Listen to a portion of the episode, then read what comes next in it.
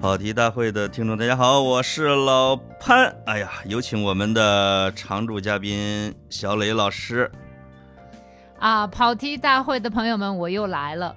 然后我其实两两期节目过后啊，我会偷偷的跑到留言区里看大家的留言。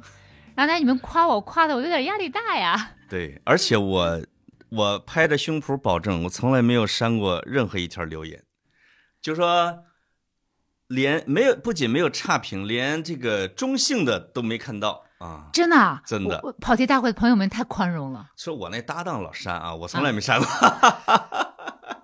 哦，你没删过 我没删，现在的肯定就没删过了，啊？对？吧？好的，是的啊改天嗯可以把你邀请到某一两个听众群里边，跟大家聊啊之类的。嗯，好啊，好啊。我觉得跑题大会的听众他的素质都很高的，因为大家说话那么漂亮。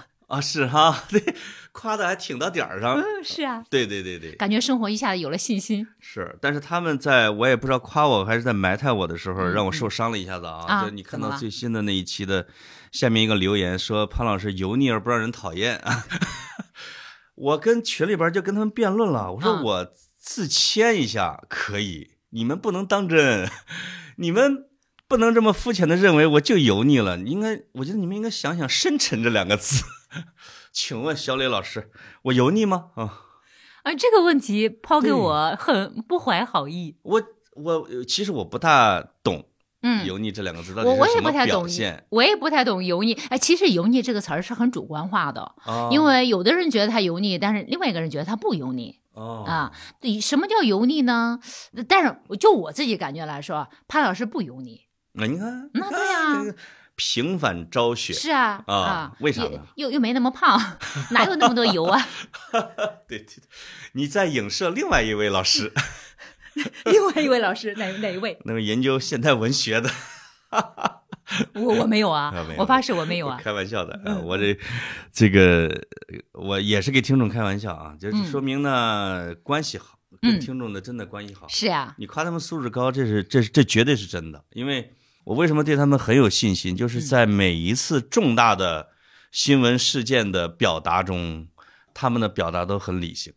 太棒了。啊，嗯。都不会特别呃民粹呀、极端呐、就是那种的，或者对人生，而且分析问题分析的很有很有质量，嗯这真的嗯挺好的嗯嗯太好了。嗯所以我们就可以在跑题大会多聊几期《金瓶梅》。是他们懂，他们懂《金瓶梅》是吧？对，嗯。呃再加上呢，其实《金瓶梅》是我最爱的一本小说，也是你最爱的。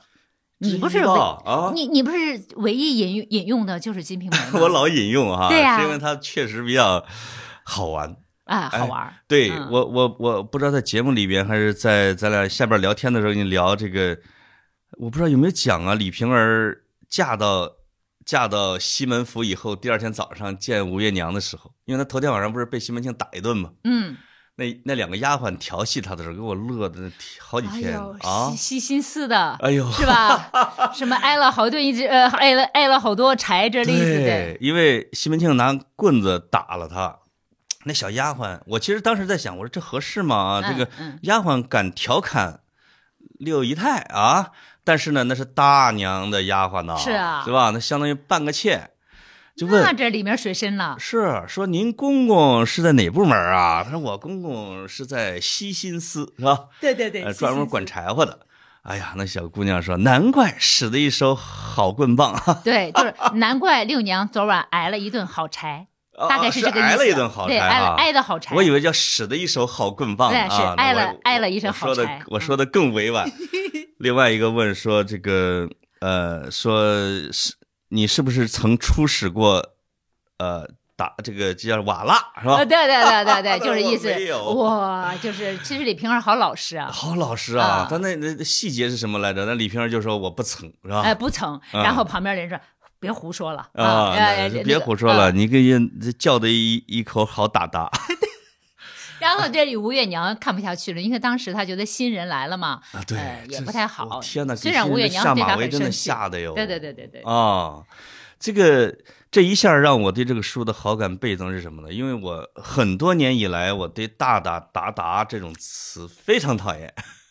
哎，这个但是但是《金瓶梅》里边就把这个词给弄得活色生香对呀、难怪啊说叫的、叫的好达达。因为这个叫达达，他确实有一种辈分、伦理、人格矮化的、自我矮化的里边在里边啊。我自己说的啊，我自己瞎说的啊。今天咱是要聊谁？小这。个小潘潘啊，潘潘潘金莲，咱们前面聊了已经一期了啊，潘嗯金莲啊嗯，嗯，这个咱俩一块列提纲的时候，小李老师一下列了六七期潘金莲，我说这是真爱呀、是吧？这是真爱。我们可以一边聊潘金莲，就因为她毕竟是光彩照人的第一女主角，边聊她边花插着其他的人物啊、剧情啊，是挺好的。这个我都有点奇怪了啊，因为我没有返回去听。我们第一期聊潘金莲，怎么就到了二叔那儿就一个小时了呢？前面聊啥了？对呀、我我也没好意思仔细听，为啥呢？我其实很不很不好意思听自己的声音。呃，对，都一样，啊都一样哈都一样，都一样。聊到结果说聊到了五二就黑化，这就是上期节目唯一的争议点，认为对五二太不客气。那这因为那是有至少有《水浒传》的粉丝，嗯哎嗯嗯，那你看要站在哪本书的立场上，这个完全对可以理解。嗯是的。嗯其实那个《水浒传》它给我们提供的是一个英雄传奇的立场，对，它是对英雄好汉们站在他的那个角度来看潘金莲的没错。啊。武松，如果是说我们聊《水浒传》啊，武松在我的心目中排名，因为经常有好汉排名啊，至少前三的，对吧？啊，现在还是吗？在我《水浒传》里边啊，哦，《水浒传》里边你得？在那个情境里边哦，对对对对对，所以在啊那个情境里面杀人就家常便饭嘛，啊，家常便饭，一言不合拔刀相向。是，嗯而且呢，我们还是要整体的对于女性的观点那一刻，那那你把那个关给过了，你你不认为那是对的就行了，是吧？对你同时就开始比较这些人，林冲，当然我一直很喜欢林冲，非常，然后然后就武松啊，就这一类的。很多人就从林冲身上看到了憋屈的自己。是真的，我还专门写过文章啊，人到中年的林冲啊啊啊，你看看吧，嗯所以读书就是读自己嘛。啊，真的是对吧你有共鸣嘛？嗯，所以这个小磊老师跟潘金莲还是有共鸣吗？哎呦嗨，这个问题突然抛过来。你看，嗯，潘老师还是一个非常怎么说呢？非常容非常擅长抛给别人难题的一个什么？哎，嗯什么叫激发？嗯啊，，是的嗯。哎，你这个问题其实问的非常好，因为我想起来，就是一九年的时候，我和我的第一本书《最里挑战看红楼》。哦，虽然写的是《红楼梦》，但是最后呢，我忍不住辅了一些关于《金瓶梅 》的啊哎，你就知道我对《金瓶梅》的爱实在是留了一个尾巴啊。对啊，就说对《金瓶梅》的爱就像咳嗽一样，掩藏的掩藏不住啊。对是是，那个时候已经露出端倪了。对，已经露出端倪了。那个时候是二十多岁的你吗？那那不是，那一九年，一九年我成名比较，晚。啊对对，是是，嗯你的一生是由《红楼梦》和《金瓶梅》来切分对的。我大器晚成。对对对对对，然后呢，我跟你说这个呃话题是说什么呢？就是说、呃那次是一个嘉宾，他是南大的一个我的师兄嘛，叫傅元峰。当时我嘉宾是我和严红，他当时就给我抛给我一个问题，他这事前也没告诉我，就像你这样突然抛给我一个啊问题。对呀，他说：“那小冉老师，你这么喜欢那个王熙凤和潘金莲，那你和王熙凤和潘金莲有什么不一样的地方？什么一样的地方吗？”哦啊，这个问题很狡猾吧？对对对对对，这是这个当时比我问的还这个要柔和一点啊，呃柔和一点，哎，把王熙凤差不多。还能给穿穿插进去。对，你嗯你俩的问题难度差不多。对啊，然后我是怎么回答的呢？因为突然被袭击嘛，是然后我想，我说首先第一个就是我和潘金莲和和王熙凤，我们都是有欲望的呃、嗯活人，对是吧？是真正是人是啊。首先这个身份大家都要确立一下，然后第二个呢，就是虽然大家都是有欲望的人，但是这三个人的欲望的表现的方式和方向嗯是不一样的。哎，对吧嗯，然后又我就做了很多的假设，比如说呢，我说那你先给他弄一虚的，啊让大家不太听得明白，再藏着你的真实想法。然后呢，我就接下来就说了很多不同的可能性，比如说，你说潘金莲，呃，她在她那个时代，其实她没有别的地方可以去的，对，对不对？是所以她又是一个欲望、爱欲比较强大、很丰富的一个女人。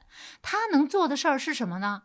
她的满腔的欲望只能去 去给那个男人，嗯，要不就是宫斗，对，给男人斗，给女人斗，嗯最多呢，也就是在西门庆的后花园里折腾啊，折腾嗯，啊，出不了那院子。啊对，就出不了那院子，所以嗯你看越变得越来越糟糕。是，那王熙凤就不一样了，王熙凤可以管家李正，当个总经理啊，对吧？对所以他其实我其实王熙凤本身也是个欲望很强大的人，但是他有了另外一个呃方向可以去怎么说呢？可以去转化，对对吧？对，当他就 CEO 你对呀、权力是吧？对女人也一样啊，会让人很投入。对呀、他就不用在家里折腾他家贾琏了，是吧？就那每天都会有各种英俊小生找你来报账啊，要活儿啊。对呀嗯然后不像潘金莲啊，那么累得慌啊。是就是这嗯样。然后就说到我，我说我我如果不读读书啊，要啊是不不写点东西，不出来讲个座儿，不给潘老师聊聊这个《金瓶梅》，我在家憋得要死啊！啊，只能 管一个人的账。你比潘金莲还这个啊，管的权力还小。所以说呢，人是要懂得就是这个欲望转化嗯，啊。寿本华不就说了吗？对，就说人生好无聊的呀。哦，啊，欲望还没满足的时候，哦，充满了焦虑。嗯，是的，等欲望满足了，咱咱舒服了吗？不舒服，哦，那还无还很无聊，因为还有更多的欲望要来。没错。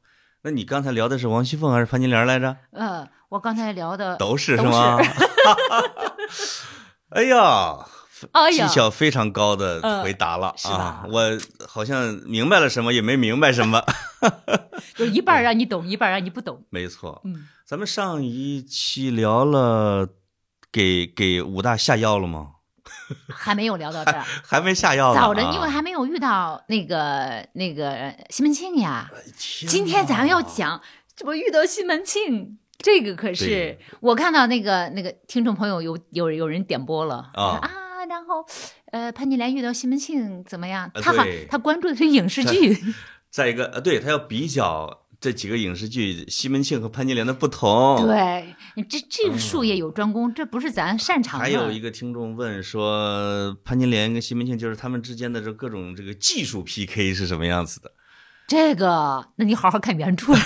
只能看原著啊。其实，嗯其实，哎，说到这儿，咱岔个话题哈。嗯原著里这种不可描述的，就是那个比较比较细节技巧性的东西，其实没有我们想象中那么让人震撼对，啊。你首先，它第一，它是它是古代汉语嗯，啊，它是有文言文的。是然后你现代人去看，它隔了一层，啊，对吧？对然后第二，哎呀，现代社会各种各样的途径，你看毛片儿，看，哎，不好意思啊，暴露出来了。然后就你就看各种各样的渠道的，那那不很多吗？是网络文学啥都有啊，对。对吧？只不过呢，你觉得经典里边干这个的少罢了，对是吧？对，嗯，经典这儿全干这也有啊，什么还有肉蒲团儿之类，那不多的是吗？呃对，其实你想看这个，没必要去《金瓶梅》里看。所以我昨天还买了一套书，还没到啊，叫《密系图考 》，兴趣广泛。高罗佩老师的啊。高高罗佩老师很好的，对对对对对啊，就是房中术的，就是做的非常的好的研究的。对呀、因为啊看，哎，这这叫延伸阅读。我我前我得插一个小话题啊，我嗯跟谁录节目说，我一一年去年读了一百本书，嗯很多人质疑我说怎么可能这读一百本书呢？啊是你读的一百本吗？啊，哦，我觉得至少从头翻到尾算读你一本吧。三天就读一本儿，那你这毕竟我是一个囫囵吞枣吗？出版社给我寄书的那种的呀、啊。嗯再一个，你稍微举一个例子，就是咱俩聊《金瓶梅》，《嗯金瓶梅》这一套书，嗯，然后我又买了什么《浓情艳史》《朝阳趣史》《如懿君传》什么的，这不得闲翻吗？兴趣就这样越来越广泛。啊，对呀、不知道去哪里你给我推荐的孙树宇老师的，这我还没到货啊。嗯嗯嗯，就是这一串的加黄林吧，又得好几本儿，再加上哎呦，就想的这个，我在想，我说跟小李老师不得聊一下技巧，我说晚明嘛，那不得看一看中国这个这个高罗佩的那个房内考嘛，好家伙，我都没然后看过密系图考房内考，因为嗯嗯他到明朝的时候是怎么玩的？啊！哎，明朝他们玩的真的很开他放，在整个的朝代里面，整个一个时代都是比较的对，开放。所以 这一个题目至少十本书以上是没问题的啊！我就是跟在这儿跟听众分享一下啊，这个您您继续。对你，你这一分嗯享，然后就让我想到了一个话题。上一次啊，你就问了我一个很好的问题，就说节本到底删了多少字儿？啊，我就回去，我还真是你这个问题问的我，因为我大致我都是猜的，我大致当时给说了一个对数字，大致说了了个数字，我说因为他每个本儿他删的不一样，啊。有的人删特干净，哎呀，哎，那你给我们讲讲哪些删的不干净的啊？对，呃，就目前我手里的版本都删的很干净啊，啊，删的很干净，大概删了多少字呢？九千二百三十六个字儿，哦，这是删的没那么净的吧？呃删的很干净的九千二哦，百。总描写一万多字，对对对对对七，一总描写是吧？对对对嗯，然后那个不是，是他删的很干净，才删了九千多字儿，其实并不多，哦，啊对，就是说那总描写是多少字呢？总描写也就是这一万字。一万一万，对对对对对对对对啊啊然后那个还有呢，就是说特别核心的文字，其实它严格的意义上来说，我我这么一琢磨就知道，其实才一万字是吧？啊。有的啊删的不干净的就删个五六千字，让人看出来他们是干嘛了。对但是呢，有也有开头的工作，也有收尾的工作，就没有中间的工作。是，哎，我看那本书删的特别干净，也就是才删了九千多字。所以并不是说哪个版本留下的多，而嗯而是每个版本都可能是删的净或者是不净，对对对对对？吧？我觉得嗯编辑没必要搞得删的那么干净嘛，啊，对，又怪累的。但是我就给你展示的那张竹坡的那个，我好像没删啊嗯，是吗？啊，然后其实怎么说呢？呃，我看到这个份儿上，其实我现在我随我随手翻的那个《金瓶梅》是已经删干净的。为什么呢？呃，因为其实它会影响阅读体验是吗？它不影响，影响睡眠 也不是。我觉得没必要老是去看那那一些段儿 啊啊，因为那个为什么我现在看干净那个本儿呢？是因为干净那本儿是横排的，它是简体字，哦对我来说是比较友好的。嗯，然后我就看这影这就这不影响我研究嘛，对对对对吧？所以那些听众啊，你老想要最全本的啊，这呃我也闹不，我们闹不清最全本到底有多全。但是呢，真不影响你阅读，是吧嗯？？最全本的就去新加坡，然后香港、台湾买，是吗？都是最全本的。哦，那我有可能看的也是个节本啊，但是呢，我觉得它已经保留的不错了。对，然后嗯你们猜就是删的最多的是哪一回吗？哦，不知道第二十七回啊，就那葡萄架呀，为什么那个删那么多呢？因为那那个回写的是最充分的呀。我看已经有那么七八百字了。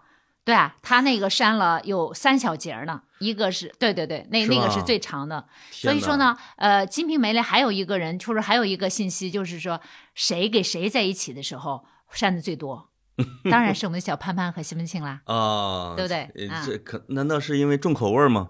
呃，不是，是因为潘金莲很性感，然后她和西门庆在一起的时候比较热情，比较激情，哦编说辑床戏比较多，编辑受不了，替我们就给他 把他给删了。删了啊。对对对对，是那那该遇见金门庆呃不是西门庆了啊。该没见西门庆了。对对对，是而且是全书我觉得描写的最精彩的部分之一。前咱前面是不是先先先聊到了西门庆跟王婆啊？没有来啊，来，这也没呢。对，那然后我是这样任子的。重任重道远啊。对对对，所以我们要加快速度了啊，对对要不然的话，我们光小潘潘得聊个十期都聊不完。我觉得潘金莲这一生，嗯我们这一期至少给他聊完大概的聊完。大概能够聊完，对对对啊啊。然后我上一期我记得哈，我们聊完了他和五二之间的故事，嗯，然后五二就去出发了，是对不对？就出差去了，然后那个让潘金莲很郁闷啊，哦，然后听，然后五二就留下了一些话给他给他哥哥说，哥。我我我出去，你中间的时候，家里有什么事儿，你别你你别轻举妄动。前下班啊。对，说嗯每天呢，就是这个武大就早点回来，一大早三点多就回来，要把那个窗帘儿放下来，把门关上，他在屋里喝酒，让潘金莲在屋里憋着，啊说，潘金莲很郁闷，对不对？当然了啊郁闷的要死。郁闷的要死，嗯又又面对这样的人，也不不像潘老师一样那么有有趣，可以聊天。不，武大郎长得像我们这样的也不行。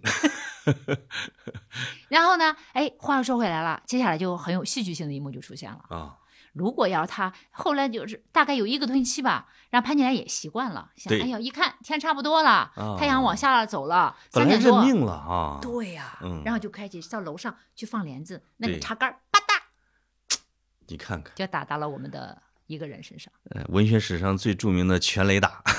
啊，安全雷打，对对对，对你的那个术语就出现了、啊，又出现了啊啊！然后那个那个西门庆是怎么表现的呢？嗯西门庆一开始他很郁闷，他说走在路上被人打了一下，嗯刚想发怒谁敢惹我？如果啊是你的话，你就嗯谁？啊对呀就很生气是吧？是回头一看，哎呦，一个小娘子好漂亮啊，啊，立马就不生气了，就换成了你这种笑眯眯的样子。转嗔为喜是吧？呃，对对对 对，然后呢，然后两个人就这样互相互相呃问安啊，互相有道歉的，有时候不要紧呢。哦，隔壁我老老王王婆全看在眼里是，啊。等着这个西门庆走了之后呢，然后潘金莲站在他那个窗帘儿这个地方，其实他还想，在他眼中的西门庆是什么样子呢？八个字儿：嗯，风流浮浪，语言恬静。语言恬恬静，呃，不一定符合事实啊，但是呢，至少那一阵儿表现的很有礼貌。你你还别说，你哦别小看人家西门庆，哦人家西门庆当时真的是语言恬静，哦，是吗？就是很会说话的。哦，呃西门庆是个很，就是说呢，他后期他去呃撩撩人哈，就是撩女人，其实不用不费吹灰之力的，拿拿银子就上。对，但是他撩秀呃潘金莲和西和李瓶儿的时候，啊。那是费功夫的，哎，这里边有技术含量的。把自己还得装成一个文艺男青年那种的啊，哎，至少嗯看起来是一个很会说话，啊，面带笑容 啊，然后呢，让人觉得他是呃是一个，总而言之嘛，嗯西门庆在潘金莲的眼里和他以前碰到的男人都不一样。哎，你数数，他以前碰到啥哪些男人？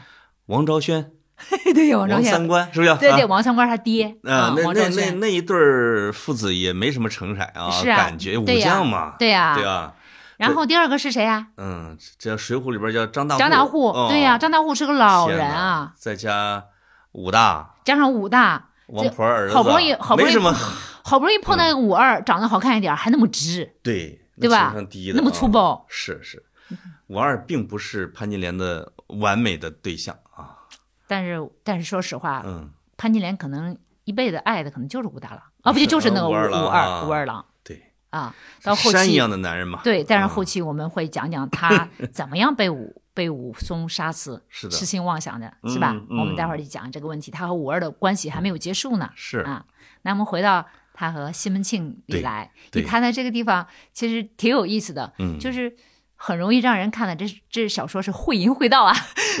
就开始说到了他和西门庆哈碰到了西门庆，然后隔壁老王看到了，刚才一看，哟，这对儿有戏啊。那隔壁老王为啥那么那么那么那么爱掺和呢？对，因为他穷啊，是吧？哦，他穷为什么要掺和这事儿呢？想赚钱呗，啊对，想赚钱啊，想赚这个西门庆的钱呗，对对吧？他这样的叫我们叫老乞婆或者老钱婆啊，啊对对在在那个年代里边，就是靠干这事儿吧，对。啊，我各种各样的这事你说到王婆，我就想起了一个，我我我我们跑题大会经常跑来跑去的哈，啊没事儿，我们跑回来、啊对我们还会跑回来啊，是的，是的就是我看到一个一个朋友的留言，他说他有一个朋友看看那个呃呃那个《红楼梦》，喜欢刘姥姥，啊，看《金瓶梅》喜欢王婆儿。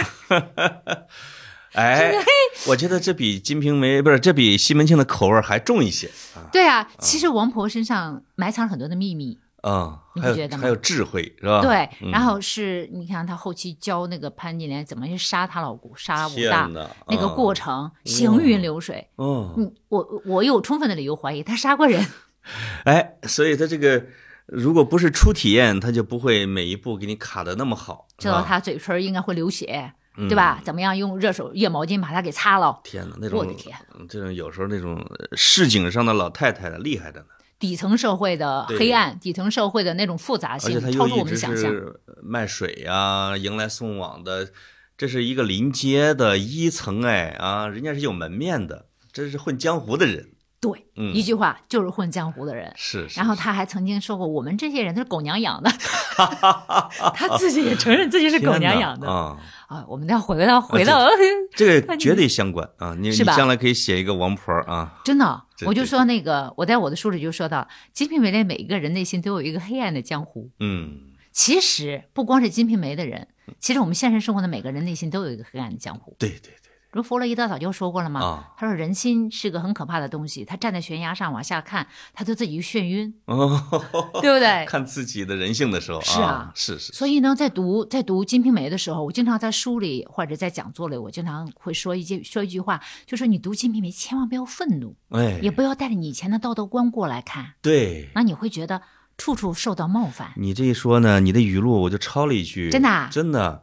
伟大的文学不是道德的地盘儿，而是人性的世界。哇，这句话啊记得好啊！这是你的 这个作为欲欲望号的《金瓶梅》里边的一句话，果然看过我的书的人对吧？。这是伟大的文学，嗯就是你你要是老是道德审判，那你就读经书去了啊。对啊，那那那人生百无聊赖啊！对对对，你看到的是人性，而不是老是是非，是吧？这个对啊这个书就很厉害。就是说你你你自己拿着你的很狭窄的道德观到处去丈量，那你不整天怒气冲冲的？这也是第一期咱俩聊的时候，我说我不是老喜欢潘金莲的一个原因。我说他这都把小孩都给弄死了，我真受不了啊！哎我好像这么也说过。是的，是的，啊我这个说句实在话，谁也受不了。啊啊，但是呢，受不了是这回事儿，但另外一回事儿，他虽然是个罪犯，但是他身上也有一些让我们觉得，对，呃，可以好好的去打量、去分析的。没错那个部儿。所以分哈你文学的世界里边，就是你要研究他的人性的复杂性和丰富性嘛。吧是的，嗯，啊，哎呀，回头再说我们小西门庆潘潘。你就不舍得把西门庆给拉进来啊？对呀，嗯上次我们就在这儿呃徘徊了很久说完了五二毕竟。是个重头戏。啊对对对对，是这样。嗯然后那个西门庆，我我给大家说，先说一下，我一点儿不讨厌西门庆啊，啊。我觉得西门庆其实有的时候比我们现在的有些富人要更好一些嗯，啊。他对女人还是很慷慨的。哎，你看他给王六儿那个房子，说一波儿给了一套房子。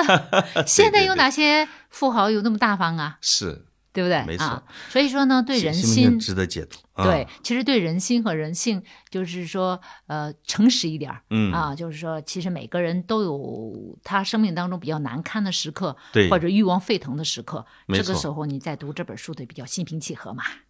这也是为什么人到中年以后会更爱读《金瓶梅》。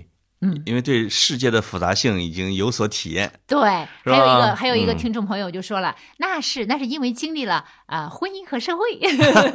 是是是，如果是一个大学生特别喜欢《金瓶梅》的话，这简直有点不正常，你太早熟了啊！我怀疑他就看的不是地方。对对对对对，因为往往他就对世界这个正义，他追求的会是比较是吧对，重要的。嗯、是的，嗯。所以，呃，西门庆是不错啊，不错。我觉得我要是潘金莲，我肯定是义无反顾。反正我觉得嗯在现实生活中有西门庆这样一个朋友还蛮好的。嗯，每次饭局他传，他买单啊，啊，说他笑话，嗯他也笑笑不语。基本不急，对啊，几乎没急过，没急过，没急眼过，没给自己的朋友急过眼。天，我那应伯爵都说的他多脸上多难堪了都。对啊，人家哦没事儿，没事儿干大事儿的人。他要活个六十多岁啊，哎你们山东的财富都归人家了。可不，他可惜三十三岁就死掉了，好可惜啊！是 是是，呃，回过头再说我们的，他俩的反正就相遇啊，对他俩的相遇，他俩嗯相遇应该是中国文学史上最著名的相遇了吧？之一啊，啊，不知道其他之一的相之一，啊，对对对对对嗯然后还有人就根据这个段子就说：“哎呀，如果五二不出差，如果怎么怎么样，然后历史就怎么改写，是不是？啊，对对对啊啊对，弄了一个大盘子就呃改写了，很大的意义，很大的棋啊！对对啊对其中有有一步走的不对劲儿，然后其他的历史都改写，啊，是，嗯可能宋朝都灭亡不了，是吧？有 可能，嗯 很有趣。是，然后人生其实命运就是很偶然的嘛，哦是由各种偶然性组成的嘛。对。那西门庆先找的王婆是吧？对先谈买卖，对。嗯，然后，哎，西门庆去找王婆那个过程，其实给那个《水浒传》里写的差不多。啊，啊、就是说那个《金瓶梅》的这一段儿，其实给《水浒传》那段写的差不多，甚至连文字很多都像。都，都没怎么变。对对对哎，就基本上是差不多的。嗯。然后王婆是个老江湖，一看这家伙心里有人了，啊，对对对，然后两个人经过了各方面的考察，王婆对。再确认对方可以出钱。各种吊西门庆，哎，啊对，一看嗯哟，有钱赚了。对对对哎对，，这个人可以可以夹他点银子、哦啊，因为在在他们家让他们优惠的圣地嘛，对对对，然后再准备点韭菜，中间再哦克扣一下，那钱不就来了吗？呃对，再介绍他认识也得十两银子嘛，对吧？就拉皮条的不，是一笔买卖啊，对，那这是长久的一个买卖。啊对对对对，所以王婆一看，哎呦，可好了。对，呃，然后接下来呢，王婆也没有过于冒进啊，哦人家没搞冒进，也就是说，那两个人经过了一番拉扯之后呢，王婆确认了对方能出这笔钱，啊，而且呢心挺急的，然后他就觉得很好。那行，嗯他说那大官人，我我得问这个这个泡妞啊，嗯就是说找找女人这个事儿啊，也没那么简单哎，啊。接下来就著名的潘驴邓小闲就出来了。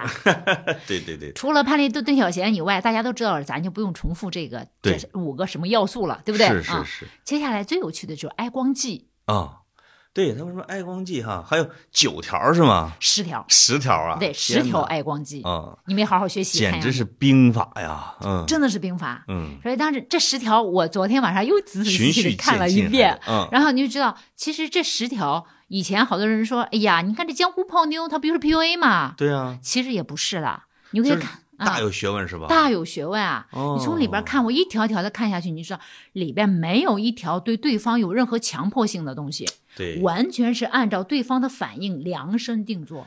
如果他啊不让你拉他的小手，那么这事儿就完了。还没到拉小手的时候呢，就是到第十步的时候才拉小手，之前有很多很多铺垫工作，啊，你就知道人家做这个事儿不容易的，有很很高的技术含量的。就是他把一个也有可能把一个简单的活儿做的特别显得有技术含量，拿钱多。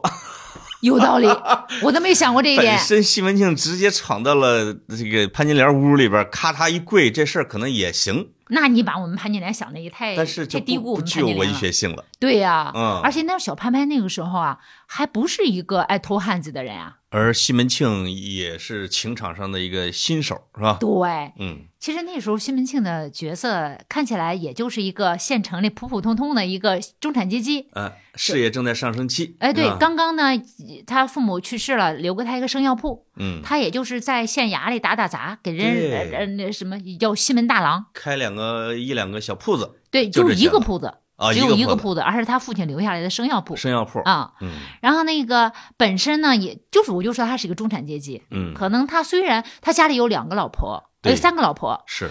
呃，是呃死了一个老婆，啊，对。后来又娶了一个月月娘。对对啊，对，然后家里还有两个小妾，一个是李娇儿，还有一个卓丢儿。呃啊，还有个卓卓丢儿一第一回就死掉了，卓丢儿和李娇儿都是他的，都是哦，我给忘了，还真是有一个。对，都是啊。青楼的妓女。对。你说他的老婆的那个那个选，嗯，选老眼光也也就很一，般了。选材面儿啊，对对对对对对啊！那时候还娶不起那个李瓶儿呢，啊，对吧没错，那连嗯连孟玉楼那时候还没娶呢他。都觉得攀不上，可能是的呀，嗯啊，那时候起点还就是一般吧。对对对是，所以《金瓶梅》它也是一个一个中产阶级如何逆袭成个大富豪的故事，嗯对对对对，所以这里边很丰富的哦。啊是，嗯后来到了死的时候有十万两银子是吧？啊，至少所以他可能是从几千两吧，最多几千两银子，一下最多了二十倍以上，对。嗯，啊，所以他怎么样一步发家的，等我们讲西门庆的时候，我们再好好的讲。哎，对对对对对，是。所以你看《金瓶梅》这个故事真的很复杂呀，哎呀，一咏三叹，一步三摇。我说对对对，这这一段的时候，我就看西门庆的时候，就叫西门庆一步三摇啊，进来了。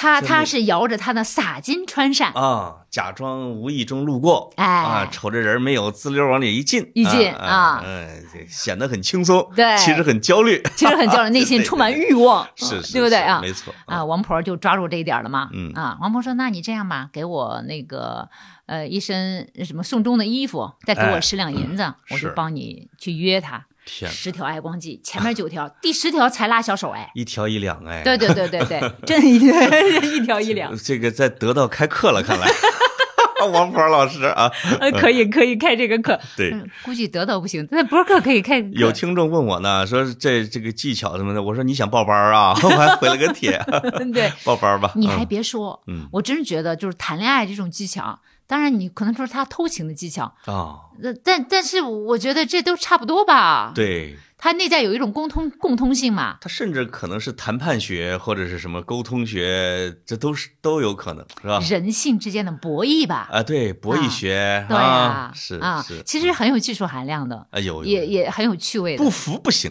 对啊，所以我就 我就给你呃弄提纲的，我说人民也有三俗的权利，对不对？是是嗯，是什么庸俗啊、恶俗啊，是一般人会觉得啊，你们居然在这讲爱光记，太俗了。哎，我们就很俗哈，我们就是俗人一个。啊，它是实际上也是文学。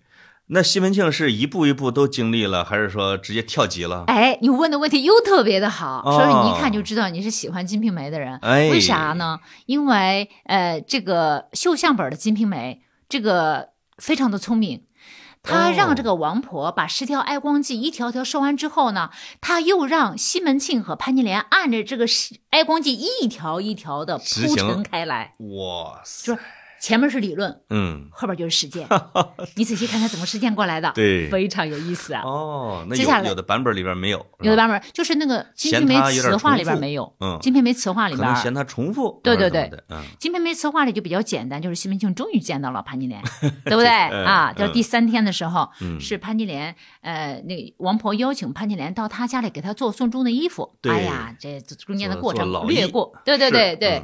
然后呢，第三天的时候呢，西门庆才来，哦，前两天不能来，哟，我觉得我觉得西门庆被王婆唬住了，哎。这。难度可大呢啊！不过呢，我觉得第一天不来也对，是。因为因为第一天突然来，可能潘金莲显第一天来到王婆家里又来了一个陌生人。套，对呀嗯，是。他就那么聪明，觉得这不对劲儿啊，对。啊。到第三天放松警惕了，啥事儿没有，正坐得开心的时候，突来了一个人。你看看节奏感炉火纯青，这王婆绝对。对这句话说的特别好，哎所以王婆也是。西门庆的启蒙老恩师哈。对呀、所以说嗯呢，生活当中有这样一个老江湖，不知道把你带向何方，对对对对对 对不对？，Godmother 教教母，西方文学里边的 godmother 嗯嗯，教母真正干这个的吗？教父经常是要辅导青少年一些启启蒙的。是吗？哦。反正我记得是西西里的美丽传说，那种意大利的，他的父亲带着他的儿子去妓院，哦。我，当时看了集结赞赏啊，对对对对？吧？是这样其实有的时候是会帮助他的儿子更好的面对欲望这回事、哦有的是父母是不方便跟自己孩子来沟通，他说他要找一个教父或者什么来帮他。哎，说到这儿，嗯因为我这两天就是呃在放王家卫改编那个《繁花》嘛，啊，繁花我然后呢我就开始回头去看原著。哦，我看原著去了，啊因为那我看到王家卫看了三集之后，我觉得不对劲儿啊。我因为原著我才看了三分之一对、啊我觉得怎么给我看到的《繁花》不一样呢？我就回头就去看《繁花》去了。我以前看不下去，看三分之一把它放下了。啊哦那这次看得津津有味，里边就谈到一个老江湖，就是一个打拳的师傅，啊，他给他的徒弟小毛说他以前旧社会的那些规矩。对，他说，在我们旧社会啊，在我们过去啊，这个拳师他会带着这个徒弟干嘛？去找女人的哦，啊！你要满足他这个欲望的，要不然他打拳打的也不爽啊。当时我一看，旧社会是徒弟带师傅师傅带徒弟？徒呃呃师傅带徒弟，好吧？哦，师傅我哦嗨，我以为是徒弟得请客呢啊，原来师傅要带徒弟。对呀、嗯所以我看到这一点的时候，眼睛一亮。哎，你说我怎么看到这个东西眼睛一亮啊？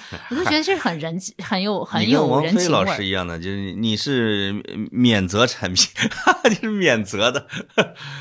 免检还是免责？就哦王王菲不管怎么换，没有人批评，因为这是仙女儿啊。哦，这样啊，嗯好吧。嗯，我我也希望就是各位听众免责啊对对对，把我免责了哈。对呀，啊对对对对。嗯，然后呢，说到哪儿了？突然间插话了。哀光记，对，啊爱光记，爱光记。所以你去看那个绣像批评《金瓶梅》，就是西门庆和潘金莲的这一段，两个人怎么入港的，嗯真的是看的，你就会觉得，你算了，这个时候道德不重要，啊啊顶级文学啊，技巧很重要。是是是是是绝对顶级。对对，然后我就说了，在偷情者的字典里是没有道德的，哦但是这个时候你就抛掉道德，去看掉他们里边的技含金量嘛，嗯这个潘林邓小闲《十条哀光记》，嗯，加上里边你浓墨重彩写的潘金莲的八笑啊，是叫八笑吧？八个笑啊，天哪，那个描写的绝了简直是不得了，就是低头。是经典文学。哎，嗯其中有一段就是这样，人人家人家西门庆非常的循序渐进啊，啊，然后那个王婆两人吃吃吃着酒哈，等于已经到了第七分的时候了，是王婆出去买酒去了，哦留下他俩在关门扣上门，留下他俩了，对已经是八分了。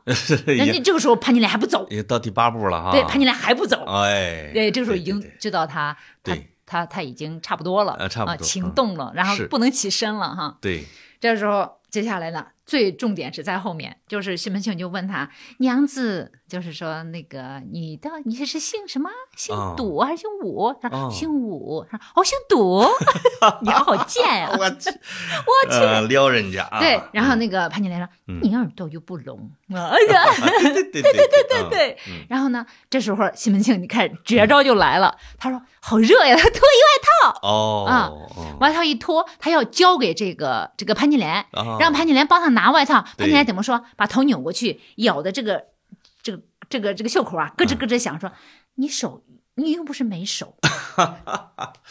哎天”哪！哎呦，我的嗯！天呐，我们看到这一段的时候，你就觉得潘金莲好有魅力啊，金莲的甜蜜，呃那一生中可能那是第一次啊！真的是这样。他说：“你又不是没手。”哎啊，再对。接，然后就开始笑着，就就就接下来哈，然后最重要的终于来了，就是那个西门庆把那个筷子扔到地下去了，然后趁着去去那个拾筷子的时候，捏了一下潘金莲的脚，这个扔筷子捏脚在王婆的计策里边吗？在连这个细节都在啊！对，，就是第十条，我的天，厉害吧？厉害了，一切全是在算计之内厉害了，啊。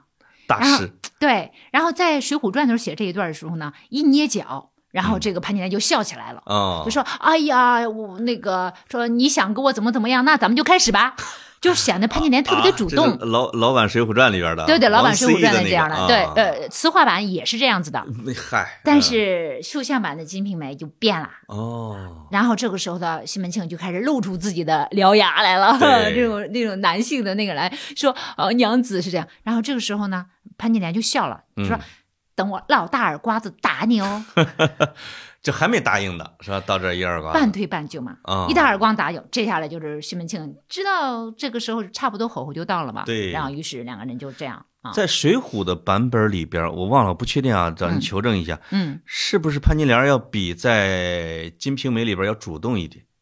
对在是吧？我水浒》里比绣像边金莲说：“金瓶梅你要是要主动有意，对那咱就那啥，是的，是的，是吧？就是刚才我说的嘛，显就比西门庆还坚决，或者说还是挺主动的是吧？啊？，那至少就是潘金呃西门庆一撩他就上了，对这样子嗯。但是在那个绣像本《批金瓶梅》里给他铺陈了这样一个过程，哎，让人觉得其实重要的性格发展阶段，对。不 是？按你们评论家是这么说的，是吧？是的，嗯。就是说，你又看到，呃，潘金莲从一个良家女性是如何一点点的在这个浪子的挑拨之下，哦。放下了最后的防线，啊，对破防了，啊，入坑了，对，破防了。啊！是是是，是。哎，，更有趣的是在后边，嗯，等两个人做完事儿之后呢，王婆就回来了，哦，王婆回来，拍着手低低的说了一句：“你们俩干的好事儿。” 但是在在那个《水浒传》里边儿，不是说高声大叫：“哎呀，你们俩怎么这样呢？”对对对对，对其实就应该低低的说：“你俩干的好事儿。没错”然后王婆就开始逼这个潘金莲说：“下回你要再来，你不来的话，我就告诉武大喽。哦，这个关键的一步，我原来想着这个是王婆为了叫价，是吧？嗯嗯嗯我我显着我要叫价的啊。嗯嗯嗯，现在刚才你这一描述吧，有点像西门庆跟王婆联手逼潘金莲彻底彻底。啊你的感觉实在是太好了，就是这样子的。嗯，刚才我就说了，这些人在算计，其实潘金莲是被他们算计的对象。是，哎呦，明知道潘金莲是愿意的，但是被算计，就感觉也不好。是的听着也有点啊。所以，嗯所以为啥能给潘采凤老师讲《金瓶梅》，就在于他有一颗这什么呢？是一个有着贾宝玉的直男，内心藏着一个贾宝玉的直男，就是其实能够体会一个女性的处境处境，对，对不对？这里边这三个人里边，潘金莲的内心是最惶恐的，在整个的这个局里边，对是，他是那被人捕的那鸟啊。，对，被人捕的那个鱼啊，那个鸟啊，没错鸟笼子是这两个人搞好的呀。是的，是的，决定了他一生的命运的那一天。对，嗯，你看看，所以浓墨重彩聊这一段是非常必要的。对，是的，不是三俗啊。啊，不是三俗，嗯，有了这些之后，后边的毒杀武大这些的都水到渠成了。对，嗯你又说到这个偷情，其实那个文学写偷情写的很精彩的。那你包法利夫人啊，包法利夫人、西厢记，她都是偷情啊。是的，是的。然后牡丹亭也是啊，没错，对不对？嗯，然后还有包法利夫人，对，还有那个安娜卡列尼娜，不都是吗？没错啊，嗯是的，是的，嗯，然后接下来呢，就是他们俩就是通家往返的这样的一个过程了啊。那那开始终于要毒杀武大的时刻来临了。哦，天哪，是的，你有没有想过他为什么一定要毒杀武大呢？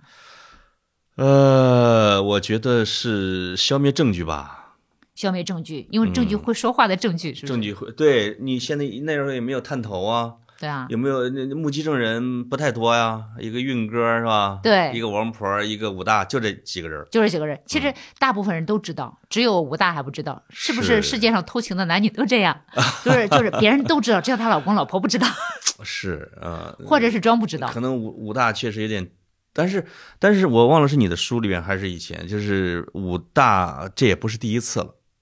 对，在《水浒》里边，张大户不就是老去找潘金莲，那武大就很知趣的就躲出去。对呀、啊这这个是什么？在《金瓶梅》里，啊，这个在《金瓶梅》里在啊，《水浒传》里，呃，那个潘金莲和没有这样，就是张 张大户没有去找潘金莲。串了，啊对串了串了，啊串了啊，我分得很清，嗯，这版本学了，就必须得分得清楚 哈。因为那个《水浒传》和潘和那个《金瓶梅》虽然是有一个共享一段故事，对，但是它的写法、它的它的内涵完全不同。没错，嗯，没错。所以这个《金瓶梅》等于说跟西门庆就这么就死心塌地了，对，就西呃西门庆和这个潘金莲就这么就这么着了。那为什么刚才就问那句话，为什么一定要毒杀武大呢？你刚才就啊说他是一个活着的证据。啊，我看过一个，就是你也看过侯文勇老师的台湾的，还没看呢，没有，你没看呢？还没还没到货呢，还没到货呢，就嗯台湾那个呃侯文勇呢，没有房，没有神的所在，呃你看了吧晚？明社会那个吗？不是没有神的所在，侯文勇都没到货私房读呃《嗯金瓶梅》，这个我也蛮推荐的。呃，没有神的所在，致命的狂欢，呃，致命的再加狂欢我没看过这那两个，这都是你给我。等会儿我就看这这两天找的吧，啊还没到货。嗯我我我建议你多看，你先看那个港台呃和汉还海外就是汉学者的研究的《金瓶梅》，大陆学者的，当然除了我以外，我其实对文学性分析《金瓶梅》的 我有点稍微的排斥，对，是因为是因为呃，我没想到的，人家先跟我说了，我就很烦。然后哦，他说了，我也想到了，我也烦。这就是你你曾经说过张珠坡批评的版本啊，比金生比金圣叹批水浒一点都不差。嗯，但是我对张珠坡有一个很大的一个意见，你说是因为他批的太细了。哦，他可以在前边的文文首和文末，嗯说这一章有多牛逼，这后边有多好。嗯他甚至在每一段里边，每一段里边，甚至那么隔一句，他就来一下子丑极，对 这对这月娘对对丑极。是，嗯，此处什么什么又是帘子，对哎对。对，又回到了帘子，真是我也知道啊，大哥，我说你别给我老跟这剧透啊，啊，你你你是一个非常敏感的，就是很擅长发现文字里背后的意义的这么一个人。他。不用提示我嘛啊，但是有的人需要提示啊，你并不是所有的人看文学就像你这有感觉的呀，哦，对，对吧或？者说我没想到，他给我提示我也很烦，你等我慢慢发现不 不行啊？所以呢，嗯你就不适合去看那些就是说比较一般的那种文学评论，你比较适合去发现一些有些人有真的新的，比如说比如说我今天嗯也正好也给那个跑题大会的听众们也在推荐一个孙树宇哎老先生，嗯，他一生写了两本儿就是文学评论的书，一本是写《金瓶梅》，一本就写《水浒传》，水浒。就成为什么？就成为不可逾越的高峰。他我我我是先看了一些电子版的这个书的介绍，他的特别好的一点是，我以为台湾的学者或者作家写的这一类的，往往是偏细腻，嗯，没想到他老人家偏的是类似于是考古啊、索引啊、社会嗯学呀、嗯嗯嗯就这一类的东西。哎，这点我也需要。嗯我觉得你，你看，我们俩谈《金瓶梅》就有这样的好处。我是一个从女性的角度，女性角度它相对来说呢，它比较细腻，哎，文性呃人性啊，然后道德呀，然后欲望啊这些东西是比体会的比较细腻的。是，但是男性的视角去看《金瓶梅》，肯定会看到我我认为应该是更会更辽阔一点宏。观一点点，对对对对对对对。对？嗯所以我也很希望在我们对聊的时候，我们多谈一些时代呀、啊社会啊。我我我下一期我还有一个题目，我给你嗯提了一个啊，嗯我这期不妨抛出来，可以，就是说，如果潘金莲身在青楼，比柳如是、李香君、董小宛如何？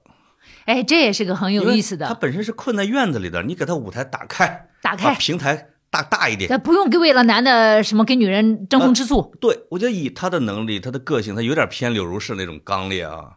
那再再加上才情和相貌，那几个呀未必有那么漂亮。这个脑洞个就是啊，对这个脑洞开的好，呃，我这对吧下下期的时候我们可以聊这个啊，可可以聊文艺范儿的潘金莲吧？对文艺范儿的嘛，对不对对对对啊，对他写诗弹曲的，弹琵琶，那很厉害的。是先抛出这样一个话题来，啊，是吧？是，时间还早，我就那个我我就接着问哈，嗯。这个《金瓶梅》里边有一个特别的设置，嗯。呃，李瓶儿也是，潘金莲也是，西门庆跟他们到了高峰巅峰体验的时候，要娶的时候就凉了，就要再撑三个月，就把这个时间拉长。哎，有点意思这为什么。这么设计啊？这个因为潘金莲一下就等起来了，对这后边吗？这个问题题他说的太好了，因为我刚好刚好要讲讲到这一点儿。啊是吗？我觉得这应该不是作者特意的设置，他应该是就根据人性他自身的那一种 特点来来来走的根。据西门庆那个尿性啊，对，根据西门庆的这种直男的尿性 啊，来什么呢？一方面也是设计，一方面是顺其自然啊，顺人性的自然。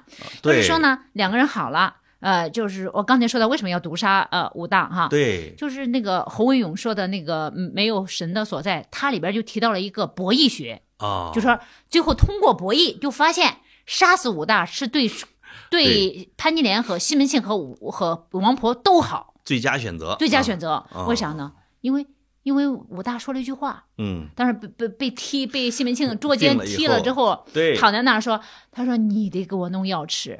你要是不给我弄药吃，我兄弟来了，我得要给他说。我忘了是金通，我忘了是金圣叹还是张竹坡里边括弧武大死矣，我忘了是忘了是谁金圣叹。不不是就是张竹坡。张竹坡说的啊，对，嗯还有一个无名评点者也说了，完了啊，完了都了，不能该不应该说这样的话。武大老师完全不懂策略啊，对，武大老师太老实了太老实了啊嗯，，一下就提醒潘金莲了。潘金莲就急急忙忙的回去给那个给给王婆和那个西门庆说咋整？对呀，马上快到了，王婆就嗯问你一句话：“你俩想露水夫妻，还是想长远在一起？”两个人异口同声：“想长远。”那就杀死武大，是，这是对大家最好的一个选择。如果他们及时收手呢？西西门庆说：“哎呀，我已经得手了，算了。”对呀、这个武大回来之后，可能也不一定就打一顿呗。我在县城里边经常见了打一顿呗，那也不至于杀人呢。你也是问到了一个很有趣的一个一一个关节，啊，就是其实按照当当初武大张大户不是过来看潘金莲吗？对武大其实是默许的呀。默许的呀。他一看他俩在一块儿，他溜了。那现在西门庆来，你不溜溜也行吗？就是二弟的回来，把他从性格的奴性激活了一点，就是他有权力的靠山了。说的太对了，和暴力的靠山了。说的太太太对了。他觉得现在我有兄弟了，啊，对，我跟以前不一样了，啊，对对对你不能再欺负我了。啊，是是是。所以这个兄弟对他来说，不知道是好事还是不好的。所以被欺负的人不一定是混沌，完全不自知的啊、对，嗯，再加上后来有人就运哥去激他，哦，其实说到这儿呢，其实人心也是蛮黑暗的。怎么着？就运哥激他，运哥完全为了自己啊，他就是想去找西门庆去卖一个梨，结果王婆不让不让他，就说他当时说一句话，嗯，他说干娘有汁水。大家一起吃嘛，对，就是有油水，大家一起捞。你不要霸着这个这个土豪老爷在你的房间里，钱都让你自己一个人赚呀。没错。如果运哥跟武大都给处理的挺妥帖啊，不不一定死收买，可能也就不是文学了，抓马感就没了，对 抓马感就没了没了啊。再加上呢，其实呢，怎么说呢？呃，像潘金莲、西门庆和武大郎，还有武松的故事，实在太脍炙人心了。嗯，其实有的时候你会发现，西门庆和潘金莲没必要去杀这个武大的，是但是这个故事已经成型了，不杀不行了，是不是？是，啊，西门庆可以拿点钱赎买，嗯，对吧？没杀死西门庆已经算是很大的改动了。对对对对对对啊，啊再把我再把让武大活着，处理难度就太大，你没法善后啊，这后边对呀、所以说你看武大，刚才你说那一句话说的特别好，因为有了武松，嗯，然后武大内心就就就硬了，觉得我有靠山了，就是态度就比较呃强硬了，对，要么当奴隶，要么当奴隶主，没有中间路线。对，没有中间路线了，就说嗯我兄弟回来了，我得告诉他。啊，哎，呦，这下完了。完了完了，其实这也是就是命运的捉弄吧。对所以是，没有这个兄弟，他可能会能活下来；有这个兄弟，有的时候也不好说。呃是没这个兄弟，会很痛苦啊。对对对对对对，或者，但是他又没有韩道国那种悟性。你居然说韩道国有悟性，对呀、对呀、悟性。嗯我韩道国和王六儿这对夫妻也是我们后期要谈的一个非常有趣的韩道国呃就是让我想起一本书名叫《被统治的艺术》。哦。我在被你欺负的那个程中，我还是能够找到我自己的空间的。对，我能化被动为，主动啊，我可以赚钱啊，哎对吧？对对对。反反过来，你这个土财主还给我送钱来嘞，哎，你看看，嗯，哎，在对，自己找到了理论依据了。对啊，，所以这个弱者也有他自己的生存之道，虽然说看起来没那么好哈。对，嗯所以这个西门庆这个渣男哈得了手之后，是不是对西潘金莲的情感啊对，嗯，一下就淡薄了呢？你刚才就说我因为差啊跑对跑了另外一个区位了，你得啊往回给我拽回来，对很好，终于把我给拽回来了。对啊，我我我我负责跑，你你负责啊负责拽拽啊对。以前是不是对话的时候你负责跑，别人负责拽那那不啊？两人都跑，都跑啊？就是我跑的比较多，然后哎现在你拽的比较多，这就这就对了，因为你再跑跑不出《金瓶梅》去。对嗯啊，那我们得赶紧回来吧。是是 是，然后回来就是说到你刚才就说了一个也是特别好，就是你是一个特别敏锐的观察者。你你看那个呃《金瓶梅》的时候，嗯你呃你提的问题其实都是我想说的哦，啊，就是说你你也是个非常好的阅读者。真的小台阶儿给你放的啊。对我刚想说这个问题的时候，哎，台阶儿就递上来了。那我在你书里边没有看到这个问题啊，我只是自己想的。对呀、所以说我们是一个很好的对话者。对对对因为我们都喜欢《金瓶梅是的》啊，然后我们对于人性的充满了好奇是啊，啊。你看看这个西门庆的人性就出来了。对呀，接下来我们就谈这嗯我以。为是一种文学的吊人胃口的，嗯，但不是同时也是人性啊。其实也不是，嗯也不全是吧。嗯然后接下来我们就开始说这一段儿，就是那个杀了武大之后，两个人就交往就非常的没有忌惮了哈，对也没有武大了。是，然后中间的时候呢，发生一个事儿，是那个一个嗯一个媒婆薛嫂，哎呀，金瓶里的媒婆可好玩了哈。哦对对那个薛嫂挎着一篮什么东西过来找大官人啊我跟你有个事儿啊。哦有一个呃那个贩布的呃布商的那个有个遗孀，就是一个寡妇啊嗯，她家里可多钱了，这个寡妇可富有了，这孟玉楼啊哦，就是那个孟三儿，对她要出嫁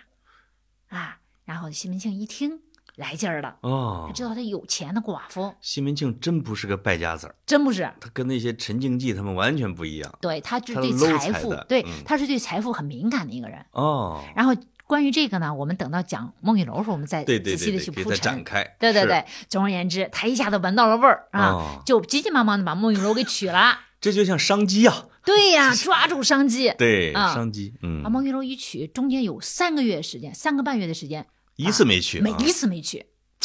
男人呐，臭男人。对呀，臭男人啊，嗯一起讨伐臭男人。是嗯，然后接下来呢，然后就是呃那个潘金莲急呀，哦啊，那可不相思啊，是三个半月啥也没干，就天天想念着这个西门庆。你给人送梯子上了，你你你抽下来了。对呀、你你自己玩儿下来了，人家在梯子上架着呢，是啊火急火燎的，是不是 等着你呢？你老不来。是然后这三个半月的时候呢，中间那个那个梁林先生还写他怎么打相思卦，哦，拿了个绣花鞋，天，然后绣花鞋怎么打的？我才扔到地下，那个绣花鞋正面朝上，他会来；正面朝下，他不来。哎呦，现在现在的年小年轻谈恋爱会不会有这样？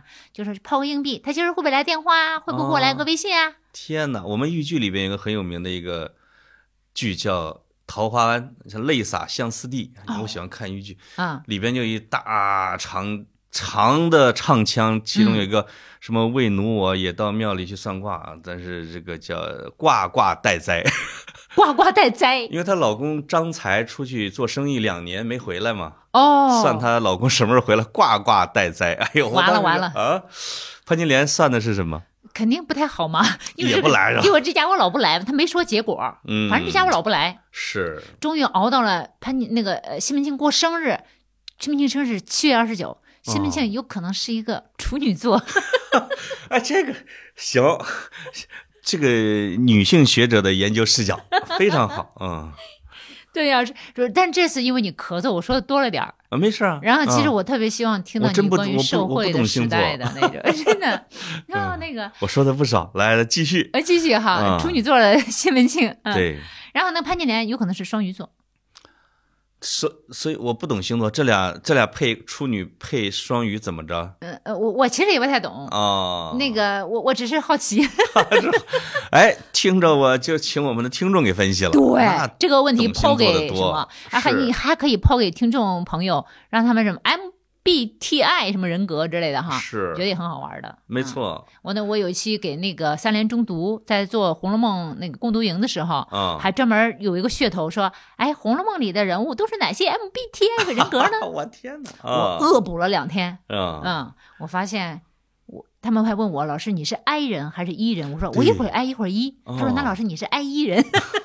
我说哦是这样子，太流行了哈！我看各种被问，E 人我也不知道，我没你可能艺人是什么？就是测那个的一好多对对对对对，应该是是比较看比较外放的那种，那个比较外向的。好简单啊，那嗯啊，其实也不太特，也不是特别准，对对对嗯，对，因为我两次测都不一样。是吗？对啊，对，所以这个西门庆等于说有点儿有点儿把人潘金莲给闪了。对，如果三个多月没来，是如果潘金莲跟王婆不主动找他，西门庆是不是有可能就死就那么地了？这不好说呀，真他娘的不，这不好说啊 真啊！不好说呀。你要说，我觉得这就是《金瓶梅》的魅力，你少谈爱情，这里边都是折磨人啊的啊！而且赤裸裸的嗯最后一一一有爱了，一定是失望啊。啊，所以说，在《金瓶梅》里这样一个世界里，会让我们看到现实世界的一个影子，就是说，在现实世界中，爱的最深的那个人，最深情的那个人，总是被辜负的。啊，谁先动心谁先死，是吧啊？，哎嗯，这里面还有一个细节特别有趣，也是嗯这个作者，这个男性作者啊，啊，好厉害啊！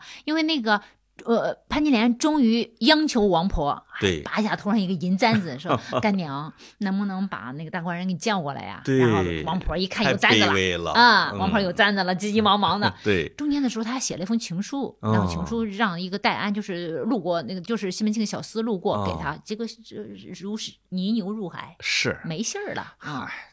西门庆就是那样人，对，真嗯，然后呢，终于王婆呃想尽办法的把这个西门庆给拉过来了。西门庆骑了个马上，醉醺醺的。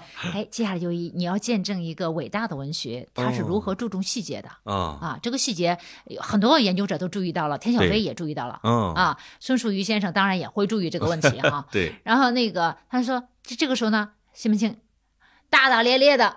来到这屋里，哎呀，我知道那个 吴姐肯定是生气了。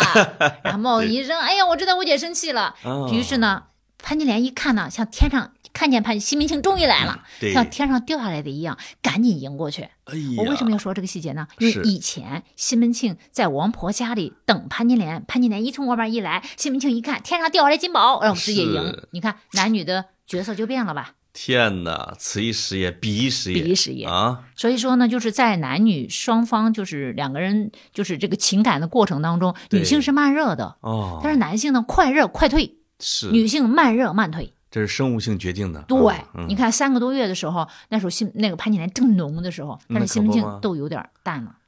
如果要是不是潘金莲使劲找人去寻他，他就真的你提的问题非常好，他是不是就哦忘了呀？是啊，他这个把潘金可能性是极大莲的把后边的李瓶儿，这都这都后来描写，那都是爱的不行的人，他都能给人忘了。对，哇塞啊。男人都是大猪蹄子，啊，对，或者说就是商业的买卖人啊，对对，是吧？这些这这这富商们，这其实它也符合呃人性的那一种，或者是一种情爱的一种规律吧，你熟悉的读书人一般不太这样吧？至少没差不多吧。啊。啊那些教授们也这样吗？不不不，我我没有谈过太多啊，我当然不知道。但是嗯你人家不是说了吗，人家那个就是恋爱专家不是研究了，嗯说是一个人的恋爱激情不是一百八十天吗？是吗？一百八十天啊，天哪，六个月。半年啊？但是他俩你还别说，真是也就是六个多月，呃，对，对不对？这差不多。真有意思哈，呃，这个西门庆要不是被拽住，这就黄了。就黄了嗯，啊。然后因为因为潘金莲比李瓶儿还差一些财富，很穷嗯，啊。真的很穷。接下来呢，就是咱们这期正好快结束的时候，我哎们就把这个结尾呢说一下啊，啊，就是说西门庆终于在五五二要回来之前，哎偷偷的把潘金莲娶到自己家里了，叫偷娶潘金莲。哎，哇塞，这算这算是一一个阶段的尘埃落定，是对吧？啊，后边就是这个小墙头里边的宫斗了。是的，那就是啊后来呃后期呢，潘金莲的活动的场景转移到了西门庆的后花园里了。是，但是如果我们这个看，虽然我们聊到了她嫁过去，但是因为鉴于很多人其实都看过的啊，已经知道这一生是一个什么轨迹。刚才你提到了两个人呢，嗯包法利夫人和安娜卡列尼娜。嗯其实，在这一期的最后有一个问题，就是什么呢？就是咱俩也聊过啊。嗯首先，这个潘金莲在中国文学里边，她的文学的价值、个性是一个是不是独一无二的？另外呢，就把潘金莲这样的一个人物放到跟包法利夫人和安娜卡列尼娜这两天，我也在看他们的，我又重看他们的故事的时候，他们是不是也有一些共同点，或者说不逊色？这个问题问的非常好。啊，你看对吧夸我啊那必须得夸。啊，是夸吗？啊，对啊、因为确实是一个发自内心的夸。啊，然后那个把这个问题抛出来之后，咱不说答案，哎，留给大家一个悬念，哦咱下一期再开始聊真你真是老师哎，我就有课堂作业啊。然后咱下期嗯再接着聊。跑题大会的听众们啊，有你们好受的，呃，留思考题了，你不要以为光听啊啥也不用干，对不对？就是啊嗯，，得得得激发大家的想象力。是，嗯，他们可以写一点小作文，在我们的节目评论下边或者听众群里边对啊放一，下，对不对？嗯，我们俩会看留言的。嗯，你们一想夸就使劲夸。尤其是刘千小磊老师是真看真回呀。嗯，好，那我们这一期啊就聊到这儿啊。这这个潘金莲可聊的东西实在是太多了，太丰富了。刚刚下过去我们就聊了我本来以，为这一期咱俩能聊到他死呢，结果还最风刚刚聊光的时候。还没到来呢哎啊。呀，聊的有点慢呀。喂，不着急，因为它细节真的很多啊。这个大家读《金瓶梅》的时候，你这个一读三叹的感觉，你才能出来。对啊，嗯有，很多细节其实都略过，没没讲呢。哦，真的有 小磊老师这个叫是腹中自有韬略啊，一定把家里人拿捏的这个无法啊错五体投地。错，啊，有的人是纸上谈兵。就是对，就是没有没有叫什么没有平分秋色的对手是吧？呀，你不知道啊，有的人特别能说，他在哦现实生活中一定是做不到的；哦，有的人辩证中做得到的，他一定说不出来。你看看啊，是吧？是对我嗯就是属于活得特别失败的那种人，让人一看哇，这人还都懂啊，好明白啊。哦哦其实不是这样不是，就是太注重于理论的建设，而忘了实际的践行。哎，说和做嘛，嗯总是分开的。中中国人不都这样吗？是的，是的，是的啊。好，好，谢谢大家，拜拜。